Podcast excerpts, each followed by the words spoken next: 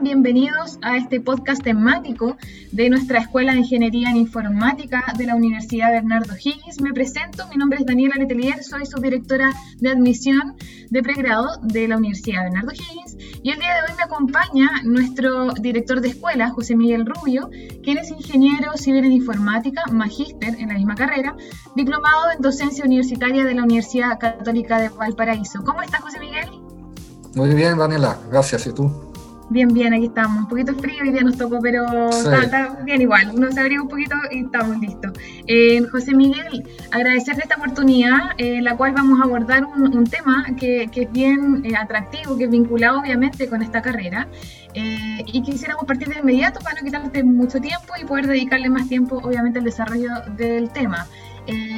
la primera sería, ¿qué es la inteligencia artificial?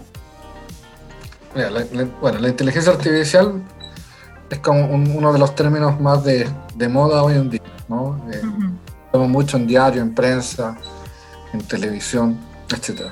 En términos bien simples y concretos, la inteligencia artificial es un área de las ciencias de la computación que se preocupa del el estudio de cómo podemos nosotros entregarles a las máquinas capacidades que eh, naturalmente parecen ser más de nosotros los seres humanos, ¿no? Como la visión, el habla, la audición, incluso el tacto. Se vincula mucho a la robótica, pero cabe destacar que la inteligencia artificial no necesariamente tiene que ver con construir robots, sino que con entregar capacidades humanas a cualquier dispositivo eh, electrónico que no las tenga, ¿vale? En definitiva, dar capacidades humanas a las, a las máquinas para que puedan realizar alguna tarea que habitualmente desempeñamos nosotros los humanos. Perfecto, no, clarísimo.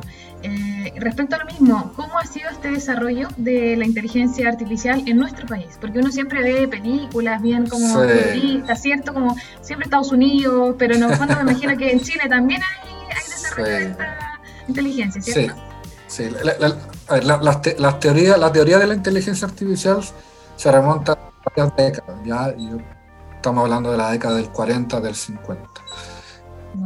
En Chile ha tenido un, desarrollo incipiente, al igual que la mayoría de los países en vías de desarrollo similares al nuestro, pero un desarrollo muy acelerado los últimos años.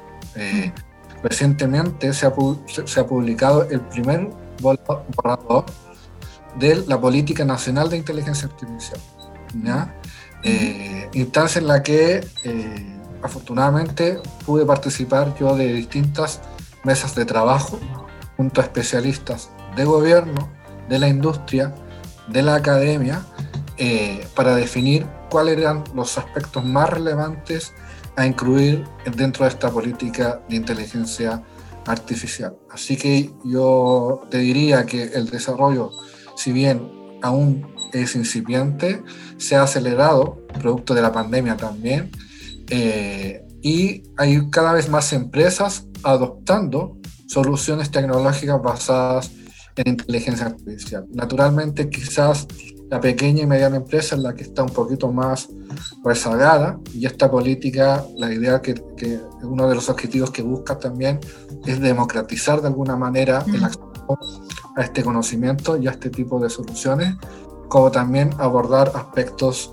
éticos y legales relacionados. Por lo tanto, yo creo que en síntesis Chile está en un buen pie eh, al, trabajo que se ha venido realizando en esta, en esta política y al, al compromiso de la mayoría de la industria por ir adoptando este tipo de, de, soluciones, donde sin embargo todavía los grandes proveedores son extranjeros, IBM, Google, mm.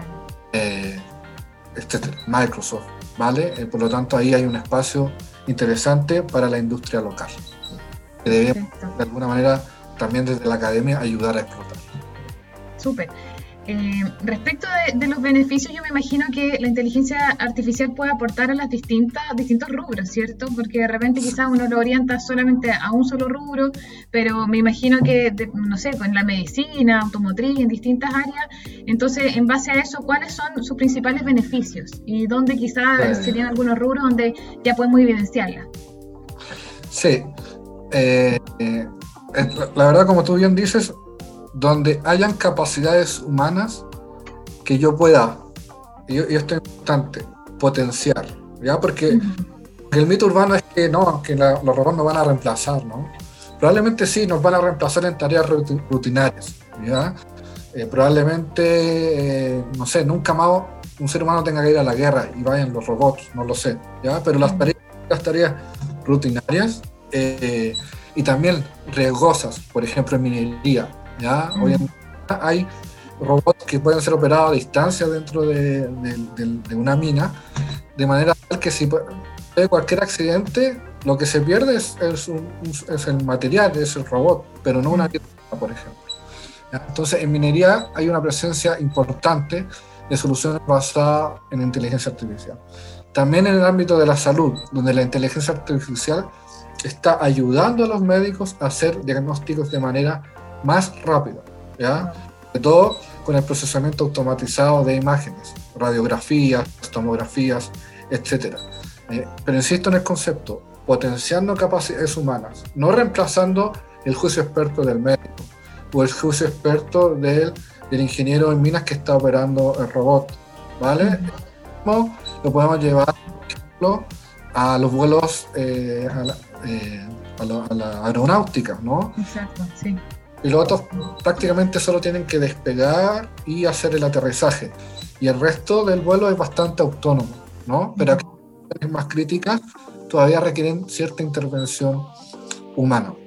Entonces tenemos minería, tenemos salud, tenemos la industria aeronáutica y para qué, eh, y no está de más mencionar, todo el mundo de las aplicaciones, aquellos que somos usuarios de Spotify o de YouTube, eh, cualquiera, todos estos sistemas que se basan en recomendaciones, Netflix, etcétera, etcétera.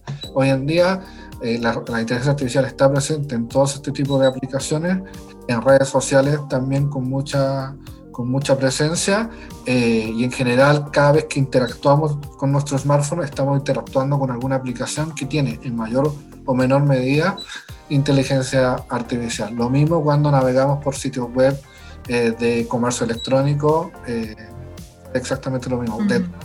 Hay algún bot, hay alguna algún, algún programa informático basado en inteligencia artificial que nos está haciendo recomendaciones de qué comprar, qué medio de pago utilizar, etcétera, etcétera. Por lo tanto, yo te diría, Daniela, que está en todo lo que nos hacemos, que en, todo lo que nosotros hacemos, desde que nos levantamos hasta que nos vamos.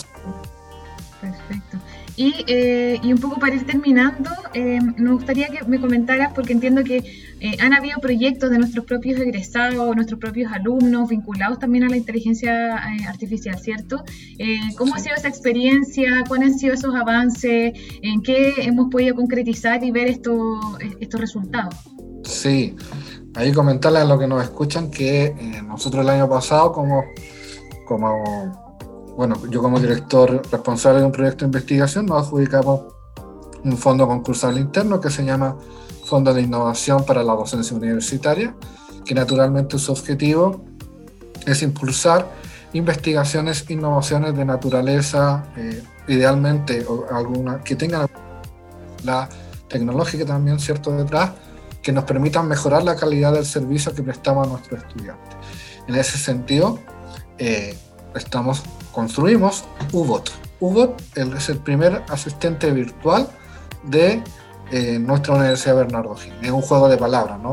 UBOT de, la, universidad y UBOT porque es un bot. Este bot es un asistente virtual conversacional que está integrado al aula virtual de nuestro estudiante, ya cual nuestros estudiantes pueden acceder cada vez que ingresen a su aula virtual para solicitar información que sea de interés para ellos. Por ejemplo, cómo contactar a su director de escuela, cómo eh, comunicarse con distintas direcciones de nuestra universidad, eh, preguntar por calendarios de académicos eh, y distintos sitios de académicos, cuáles son las fechas durante el semestre en curso, etcétera, etcétera. Hoy en día este bot está en etapa de entrenamiento, participa su desarrollo, como tú bien dijiste, dos estudiantes que están actualmente eh, titulados de nuestra carrera de Ingeniería en Informática, pero continúan trabajando con nosotros eh, mejorando este, este, este bot.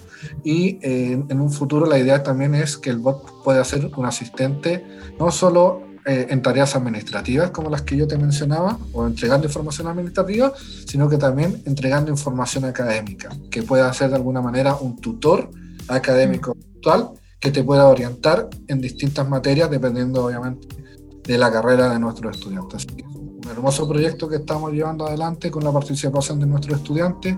Ya hay un estudiantes que están trabajando en la continuidad de esto, Daniela, porque incluso el bot te va a permitir, por ejemplo, agendar en tu agenda electrónica una cita con tu director de escuela, con un profesor en, algún horario que, eh, que le acomode a, él también, de tal manera que va a ser un asistente mucho más integral, 24 horas, 7 días a la semana de nuestros estudiantes, eh, para ofrecer una mejor calidad en el servicio cierto que le estamos prestando y una mejor experiencia de aprendizaje con nosotros. Así que esperamos que en el próximo podcast contar eh, mm.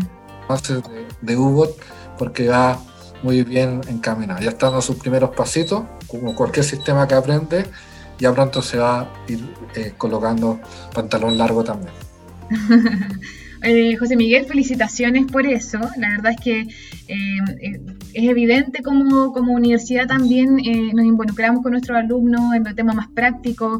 Ellos mismos tienen ideas. Aquí existe una oportunidad y existe un espacio para ello y siempre obviamente liderados por sus directores y por la academia. Así que felicitaciones por eso y de todas maneras que los vamos a estar invitando a otro podcast, como lo habíamos conversado. Así que eso queda pendiente, lo vamos a agendar porque efectivamente es algo que va en ayuda directamente a estos alumnos alumnos nuevos que se van a integrar los próximos años y con quienes este UOT va a poder ayudarlos en, su proceso y en su transición hacia la universidad. Así que eh, mis felicitaciones eh, y ya para ir terminando quería contarles a todos que quienes nos están escuchando que todos nuestros podcasts van a quedar arriba. Obviamente, eh, búsquenos en nuestro Spotify.